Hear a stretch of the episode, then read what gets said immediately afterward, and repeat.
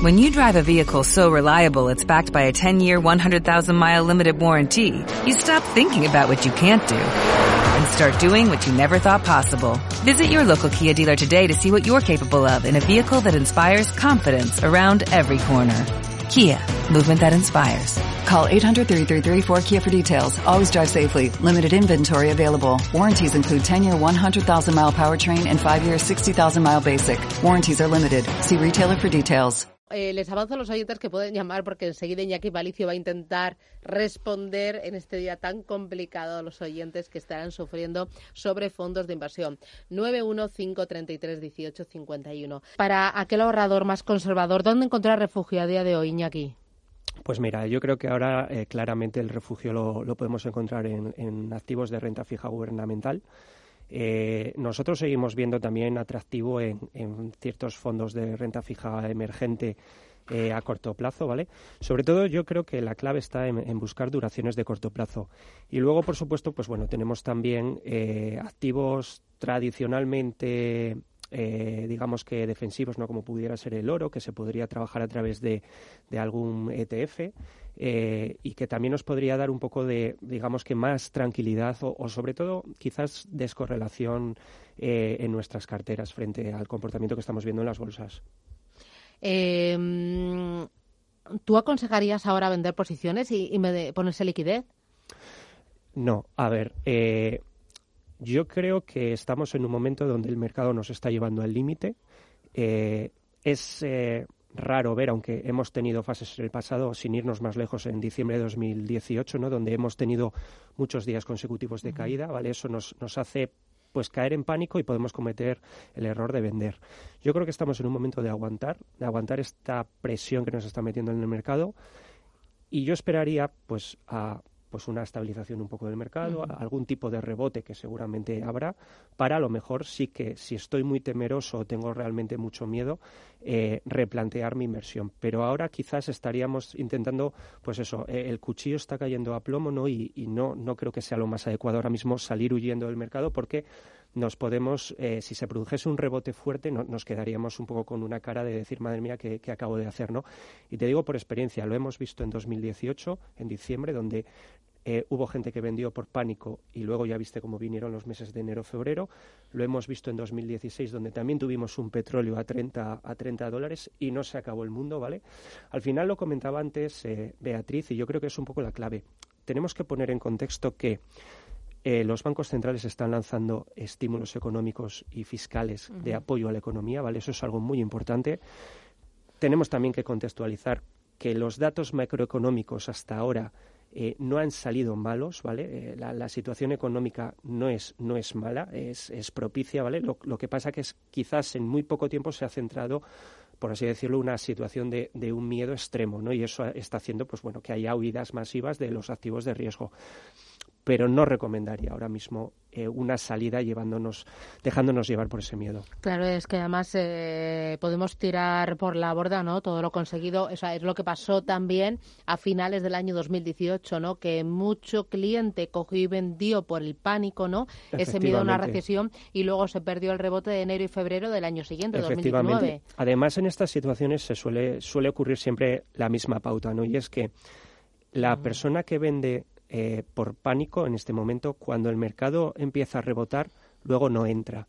Y quizás cuando ya ve o confía y, considera, oye, ahora tengo que entrar, quizás ya el mercado está muy arriba, ¿no? Y ya llega tarde. Entonces, al final es un poco lo que decíamos antes, ¿vale? El mercado, en cierto modo, es un mercado, eh, es, para valientes, ¿no? Pero también es un mercado que está, digamos que, configurado para el inversor a medio o largo plazo. Entonces, eh, no podemos echar por la borda, pues, pues eso, todo un trabajo, ¿vale? O, o una, una cartera de inversión, deshacerla, por lo que esté ocurriendo en realmente eh, dos semanas o tres que estamos teniendo de mucho miedo. ¿no? Entonces, ahora mismo la cautela y la prudencia es, es quizás nuestro mayor activo. Bueno, invito a los oyentes a participar 915-33-1851 o si lo prefieren 609-224-716.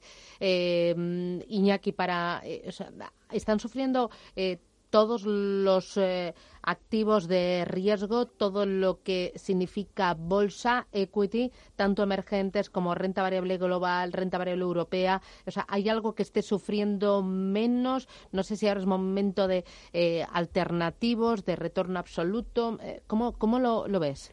Pues mira, ahora mismo estamos en un momento de lo que se conoce como risk off, ¿vale? Que es eh, una situación en la que digamos que todos los activos eh, que tienen exposición a riesgo están sufriendo caídas. Lógicamente hay, hay fondos, no, hay, hay, activos que están cayendo mucho más, sobre todo aquellos eh, fondos, por ejemplo, que están más ligados a, a grandes índices, están sufriendo eh, caídas fuertes. Hay otros que se están salvando un poco. Curiosamente, por ejemplo, mmm, los fondos tecnológicos eh, pues están sufriendo menos porque, curiosamente, por ejemplo, el Nasdaq eh, ha caído menos que, que, otros índices, ¿no? Como el SP500 o como pudieran ser el Eurostock en Europa. Entonces, yo creo que es momento donde las carteras tienen que estar diversificadas, ¿vale? Eso es algo que, que siempre recomendamos. Eh, eso siempre va a ir a favor, ¿no? De, del, del buen hacer de la cartera. Y luego sí que efectivamente hay activos que, que, en este momento de pánico pues están haciéndolo un poquito mejor, ¿no? Como pues esa renta uh -huh. fija emergente que está funcionando bien. Y luego, pues oye, también es cierto que hay fondos alternativos que más o menos no te voy a decir están ganando dinero, porque en estas semanas es muy difícil ganar dinero, pero sí que están saliendo más o menos eh, con cierto aire ¿no? de, la, de la situación, ¿vale? Por ejemplo, fondos como el el Fidelity eh, Global Multi-Asset, eh, fondos como el Franklin K2, por ejemplo, incluso fondos como el BSF Americas Diversified, hemos visto que están, digamos que recogiendo las caídas de una manera mucho menos agresiva que, pues, que fondos mixtos, por ejemplo, que podrían ser equiparables. Claro, estoy pensando también, por ejemplo, en Caldemorgen, eh, ¿cómo es el DBS? ¿no? El DWS Concept Caldemorgen. Es, ese es otro fondo, por ejemplo, que, al tener una gestión muy de autor, eh, pues sí que eh, el gestor tiene una capacidad de adaptarse a las situaciones de mercado muy amplia, ¿no? Y entonces es un fondo que, por ejemplo, sí que eh, ahora mismo está teniendo un, momento bastante dulce. Ya te digo que, que, no podemos decir, oye, este fondo comprarlo implica que te vas a librar de las caídas, ¿no? Pero sí que tener ese fondo en cartera lo que te va a hacer es que, digamos que la correlación que pueda tener tu cartera a las caídas de los grandes índices va a ser mucho menor, ¿vale? Que de eso al final se trata. Eh, de fondos de gestión alternativa, o sea, pueden perder, ¿no? Porque vimos que a finales de 2018 perdieron. Efectivamente, vamos a ver. Eh, la, la, definición por sí de un fondo de gestión alternativa, ¿vale? Es, es aquel fondo que, digamos, que hace eh, estrategias diferentes en cartera, ¿vale? Bien sea el non de crédito, market neutral, buscando un poco, pues, generar, por así decirlo, una descorrelación total de, del comportamiento del mercado y, pues, bueno, un, retorno, no sea cual sea un poco el, escenario de las bolsas. Pero, lógicamente, este tipo de fondos pueden tener fases en los que, pues oye, tienen estrategias equivocadas que les, que les eh, hacen un efecto negativo en cartera.